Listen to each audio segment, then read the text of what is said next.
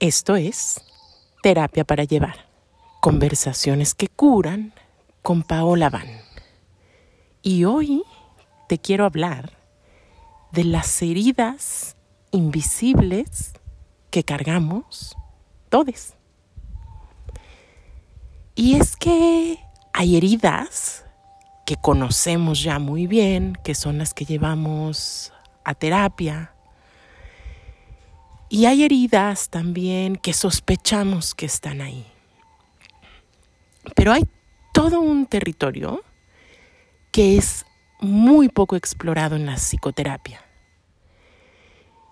Y como yo sé que tú eres una buscadora y un buscador sincero de tu propio crecimiento, me parece muy importante hablarte de todo este territorio que podemos explorar y que va a impulsar tu sanación hacia todo un nuevo nivel de expansión, de compasión, de amor, de crecimiento, de unidad, en fin. Y entonces empiezo diciéndote que las heridas que ya conoces son esas de las que hablamos todo el tiempo. El trauma del cual tratamos y casi tratan todas las terapias y todos los enfoques, que es esto que ocurre generalmente en nuestra historia familiar, en nuestra familia de origen y si acaso también hay algunos enfoques que llegan más allá, a lo sistémico, a lo que viene de nuestros ancestros y ancestras. Me gustaría iniciar, antes de ir directo a, las heridas invisibles, contándote algo muy importante del trauma. Porque te lo he dicho varias veces, pero no puedo dejar de insistir en que a pesar de que creemos que el trauma es un evento, una serie de eventos difíciles, estrictamente no se trata de eso, sino del impacto que estos eventos, estas situaciones difíciles pueden tener en ti, porque cada persona procesa los eventos de manera diferente. Es más, dos hermanos pueden crecer exactamente con los mismos padres y estar muy cerca en edad y aparentemente haber vivido cosas muy similares, pero cada uno de ellos va a vivir, a percibir, a sentir las cosas y a interpretarlas de manera muy distinta. Y entonces el trauma, claro, es el resultado de todo aquello que es demasiado para poderlo procesar en un momento determinado. Y esto puede ser desde un desastre natural, como un huracán, hasta una relación de abuso con alguien en casa. Y también pueden ser muchísimas cosas más allá de las que te voy a hablar hoy que quizás ni siquiera habías puesto en la lista. Pero una característica fundamental del trauma es que no te deja vivir en el presente. Y ojo, porque si le quitamos el significado dramático a esta frase, simplemente significa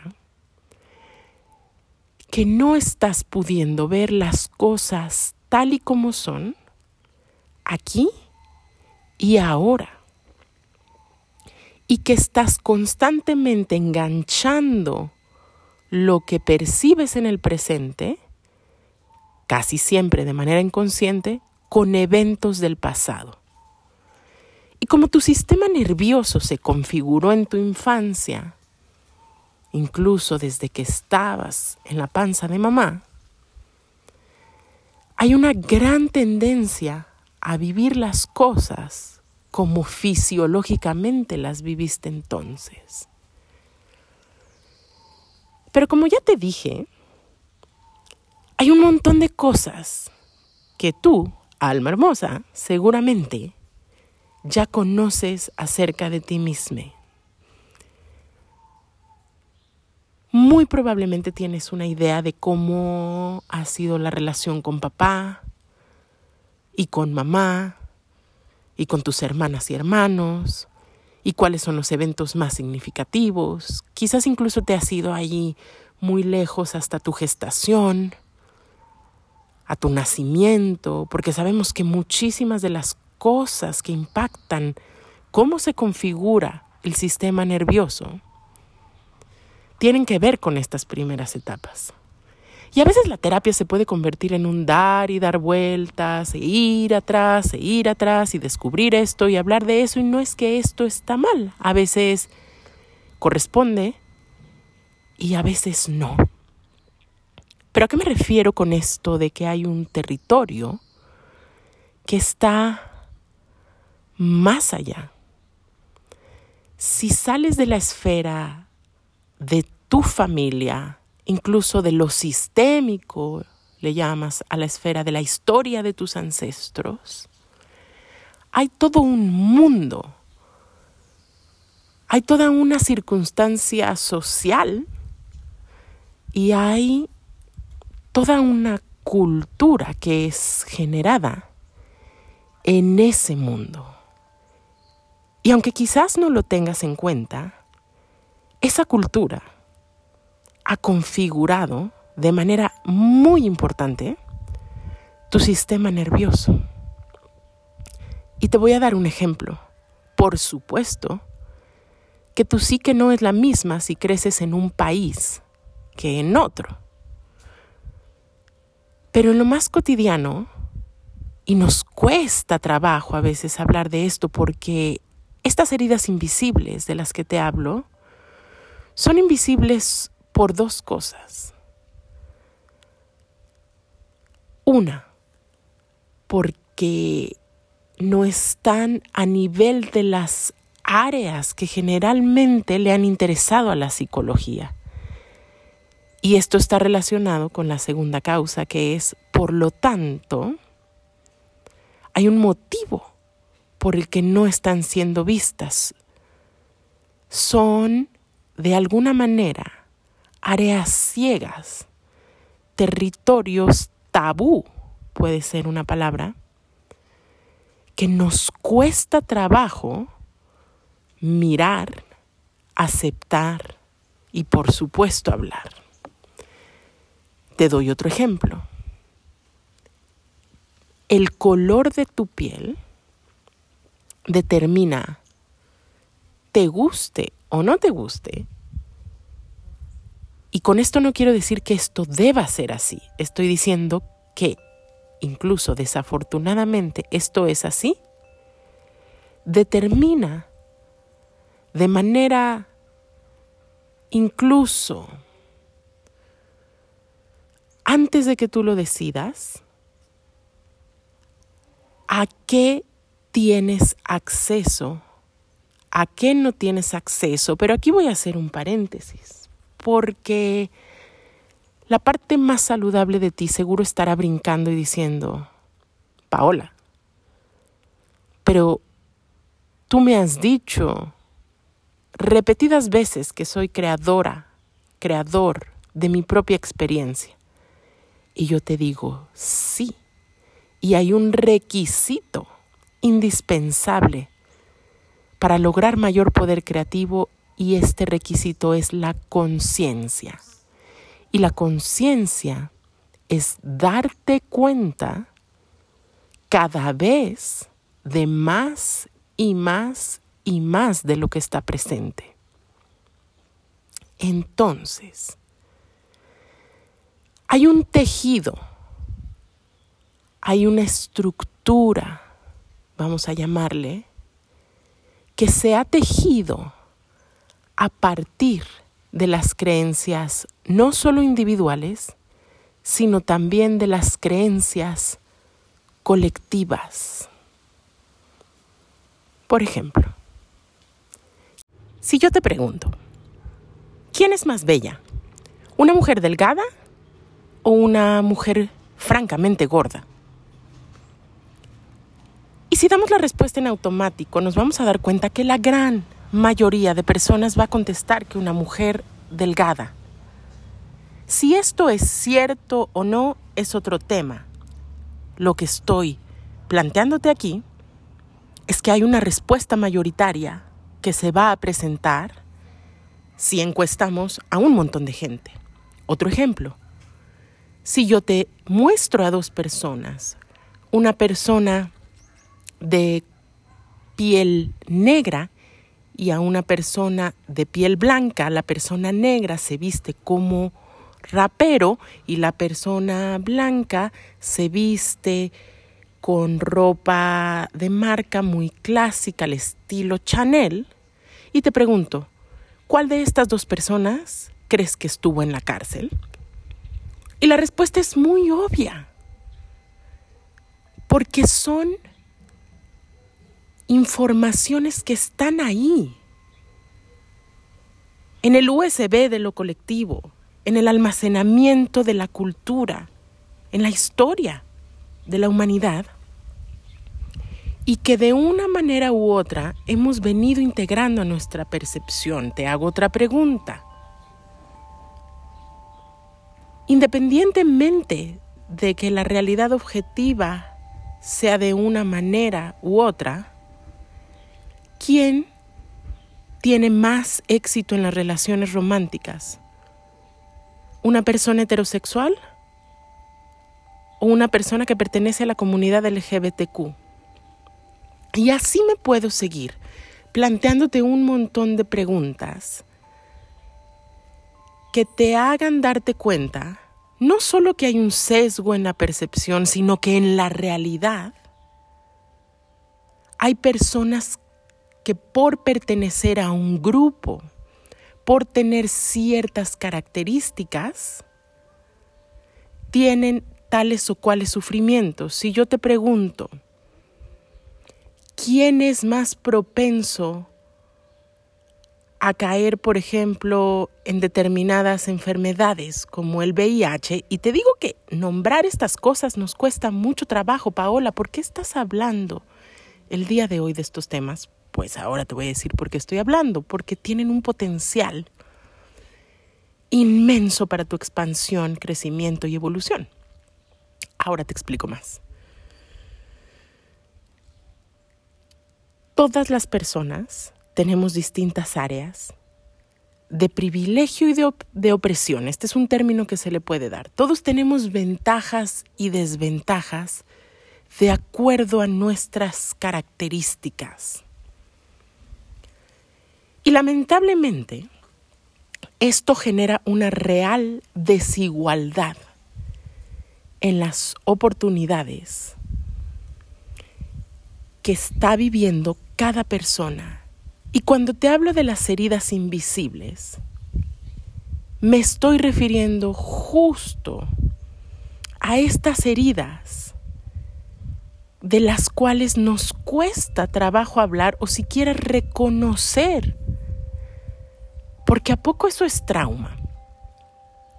O sea, ser gorda en una cultura como la que estamos es traumático, por supuesto que sí.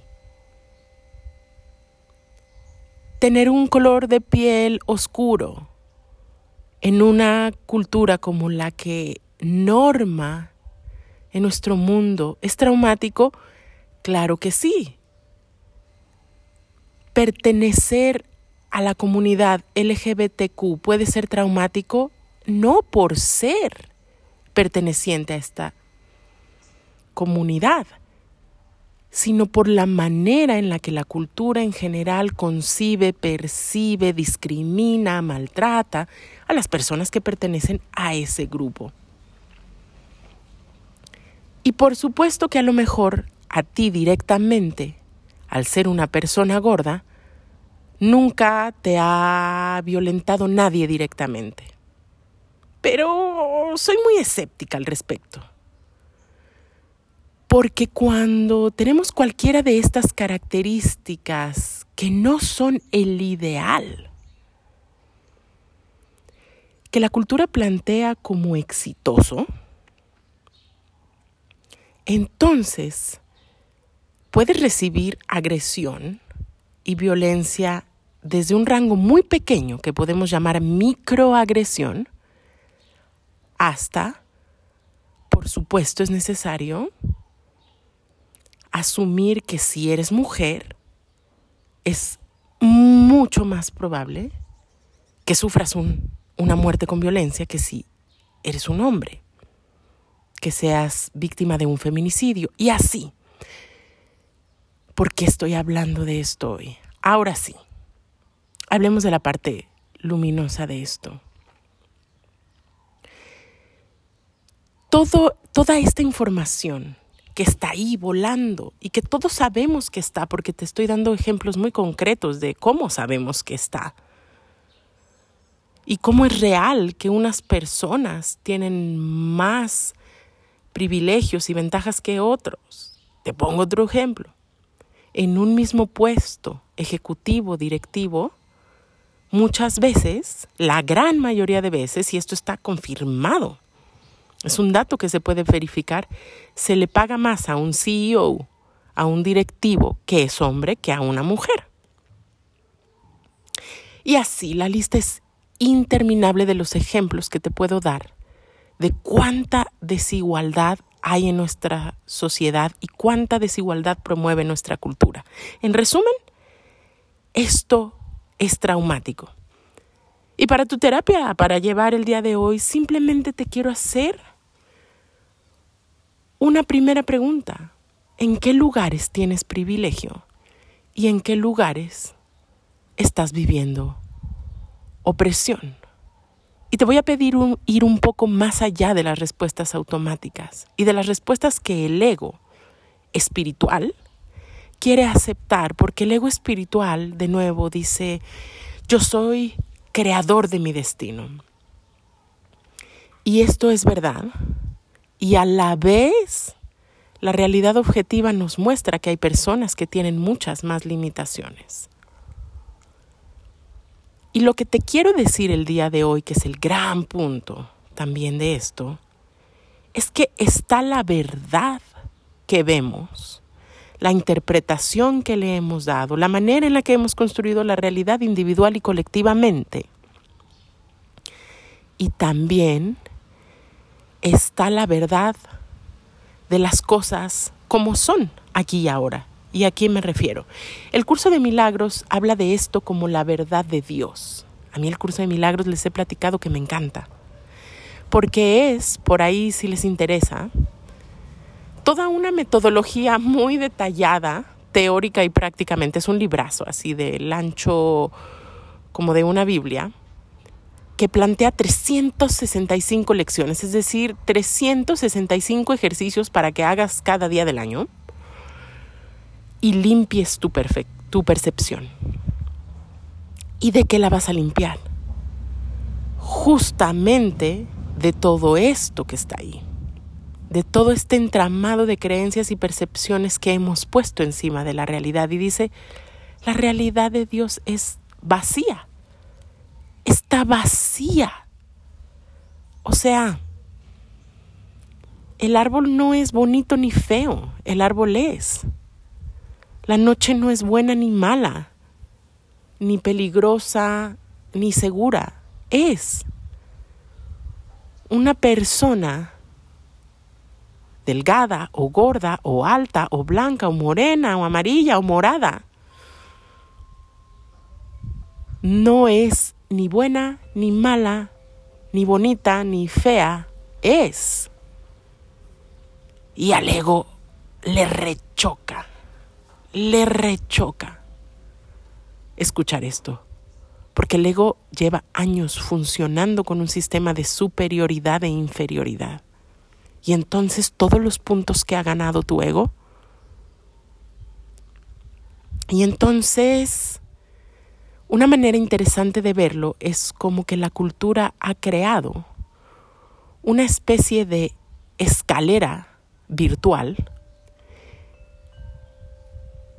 todas las personas vamos en una lucha frenética tratando de escalar, escalar, escalar escalones a llegar hasta arriba. Y entonces hasta arriba están los ultra, super millonarios exitosos eh, del mundo. Y hasta abajo está la gente más pobre, más enferma, física y emocional y mentalmente, etc. Y entonces uno ocupa por ahí un escalón más arriba o más abajo y haces cosas. Vas a la universidad, un escalón arriba. Estudias una maestría, otro escalón arriba. Ganas peso o envejeces, uno, dos escalones abajo. Etcétera. Y entonces hay dos caminos posibles con respecto a esto.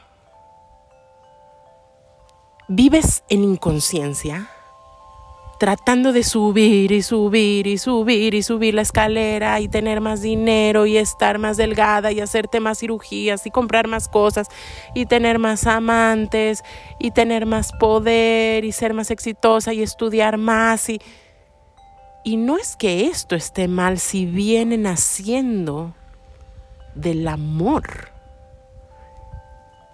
de tu vocación, de tu intención, de tu servicio, de tu propósito en la vida, de un profundo sentido de propósito, de amor a ti, a las demás personas y seres que habitan este planeta, eso está divino. Pero si viene de un miedo de estar abajo y de lo que pasa cada vez que bajo, y de unas ganas de validar lo que eres cada vez que subes un escalón, es un camino interminable, agotador y sin salida. Y te propongo otro camino, otro camino es bajarte de la escalera y dejar de darle poder a esa escalera. Nadie arriba, nadie abajo y todos y todas y todes como hermanes con todos los seres que están en este planeta. Sí, suena romántico, pero es absolutamente posible tejiendo en amor, en servicio, en colaboración, en afinidad, honrando el propósito de cada quien, la forma de cada quien, las características bellísimas, naturales que la tierra en la que cada quien ha nacido, la sangre que ha pasado entre ancestros nos ha dado físicamente, honrando las victorias y los dolores, en unidad y no en separación. ¿Es demasiado pedir? Mm. Pues esa es la verdad divina, esa es la verdad que está debajo de la verdad que está tejida por la mente y la percepción y los intereses económicos y el consumo.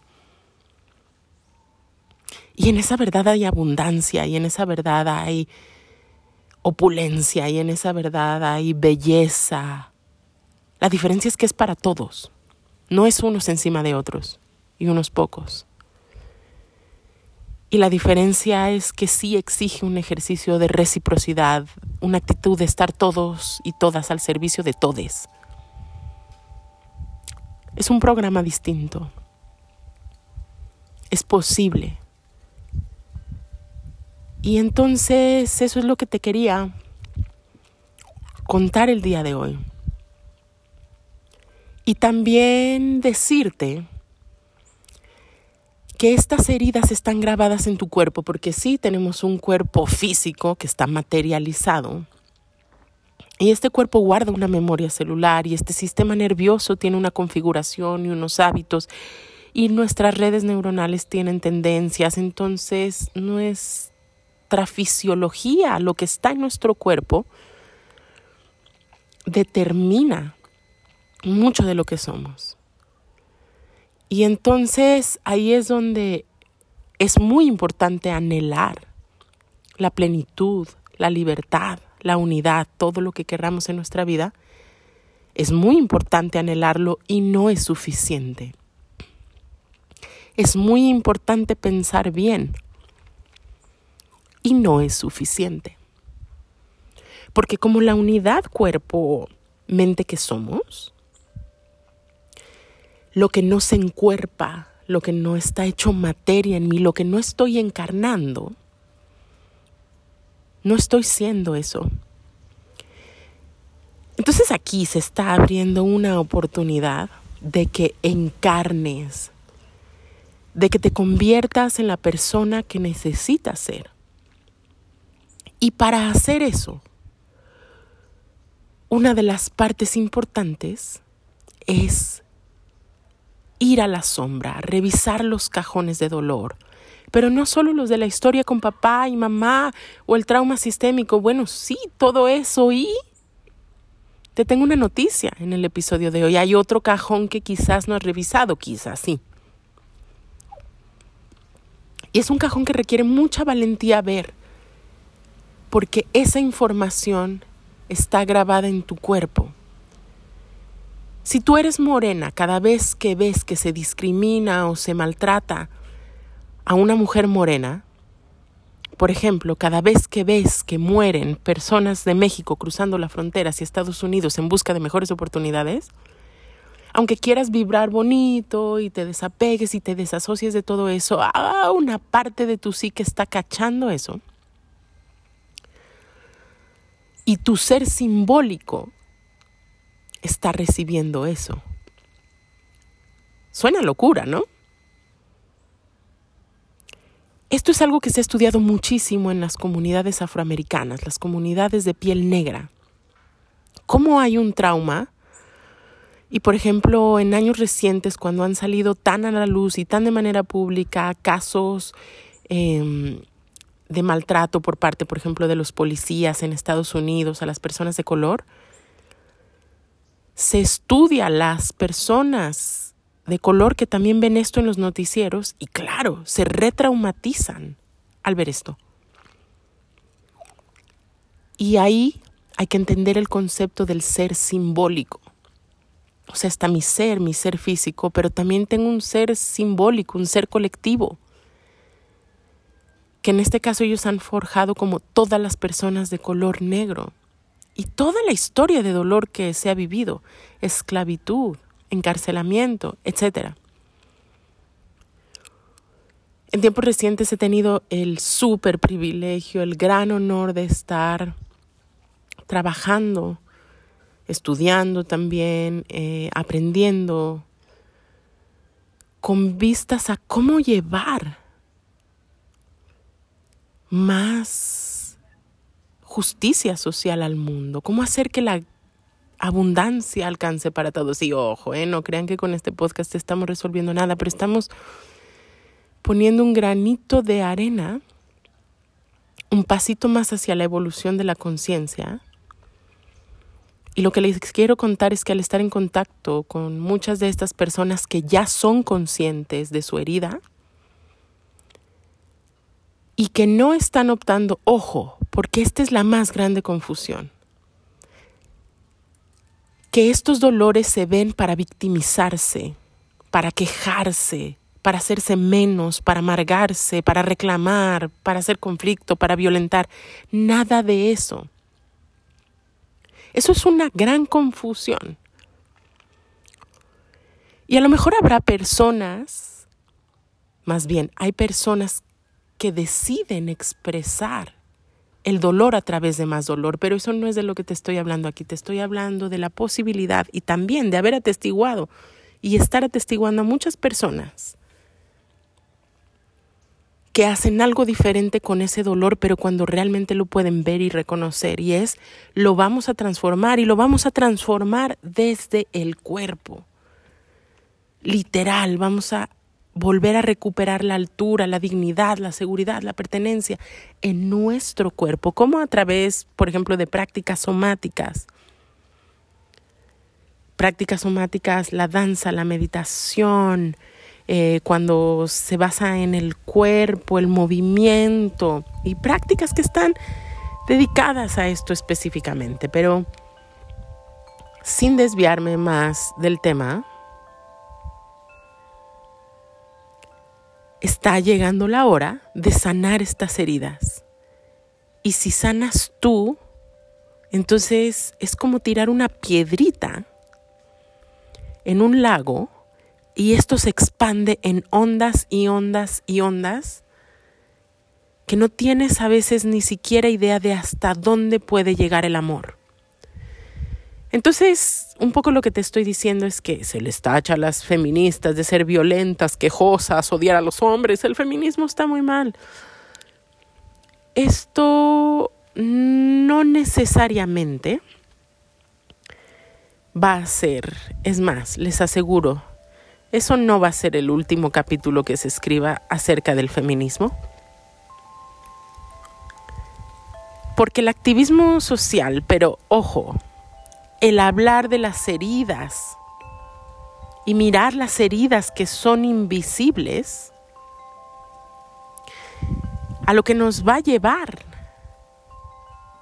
es a construir un mundo de amor, abundancia, felicidad, a lo mejor muy lento, pero cada vez para más, para más y para más personas. Y tú vas a decir, ay, pero qué ingenua, Paula. Y yo te voy a decir, bueno, a mí me gusta pensar en las palabras que han dejado, por ejemplo, los textos sagrados hinduistas. En los textos sagrados de la India se habla de que el tiempo se mide muy diferente a como lo medimos nosotros y que un siglo para nosotros es como un pestañeo para Brahma, el gran dios creador. Esto es mitología, claro, pero está confirmado científicamente que el planeta tiene billones de años de existencia y que los seres humanos tenemos millones de años en este planeta. Y que Kali Yuga, dicen ellos, esta etapa reinada por la diosa o la inteligencia de esta deidad que es Kali, que es destrucción y conflicto y sangre, que claramente sí se está manifestando en varios lugares de este planeta, termina, termina. Ahora lo más interesante y cuántico que te puedo decir aquí es que no tienes que esperar siglos y millones de años para vivir la realidad que tú quieras construir para ti y cada vez expandir esas ondas de sanación un poco más y un poco más. Y eso, queridas almas hermosas, es lo que humildemente, por decirlo de alguna manera, hago con este podcast. Así que por favor, ayúdame a que estas ondas en el lago del amor, de la sanación, de la conciencia, de la unidad y de todas las cosas bellas que podemos soñar juntos, se siga expandiendo. ¿Cómo? Comparte este podcast, comparte este podcast con la gente que amas, que le puede interesar, que se puede beneficiar, compártelo en redes sociales, etiquétame y si te quieres enterar de lo que está pasando en línea y presencialmente, entonces sigue mi Instagram que es arroba. Avan se escribe como abanico con B grande y también Terapia para Llevar ya tiene Instagram, es arroba terapia para llevar. Y también, claro, te puedes suscribir al boletín de terapia para llevar y también te invito a seguir a arroba pachamamita.mamitatierra. Así que antes de despedirnos, me encantaría contarte lo que viene. ¿Qué es lo que viene? Bueno, viene el grupo de mamás, momisadvas, mamás despiertas. Nos encontramos una vez al mes y empezamos el 26 de enero y nos reunimos el último viernes de cada mes indefinidamente. Y luego tengo la bellísima noticia y el súper gusto de anunciar que en Pachamamita tenemos a dos grandes maestros en la primera mitad del año para recibir la primavera con todo. En un tiempo donde francamente la chamanitis ha hecho que salten muchas maestras y maestros y enseñanzas que no tienen mucha profundidad, déjenme recomendarles completamente a Carlos Castillejos, un agual, un hombre de conocimiento que durante febrero y marzo estará dando enseñanza profunda sobre el espíritu del cacao. Nos quedan bien poquititos lugares em, y es un taller semipresencial, cuatro clases en línea y dos encuentros presenciales en Amatlán en marzo. Y después viene otra vez mi queridísimo Quique Pinto, uno de los maestros más reconocidos por su trabajo profundo, bello y claro, por la bellísima música, medicina e Icaros que desde hace años nos viene regalando. Llega desde el Perú, esto para abril o mayo estamos por, por lanzar detalles y estará ofreciendo taller de Icaro, ceremonias para Pachamama, en fin. Entonces, ¿cómo se enteran? Arroba pachamamita punto mamita tierra y muchas gracias por estar aquí una vez más. Les dejo este episodio por todas mis relaciones.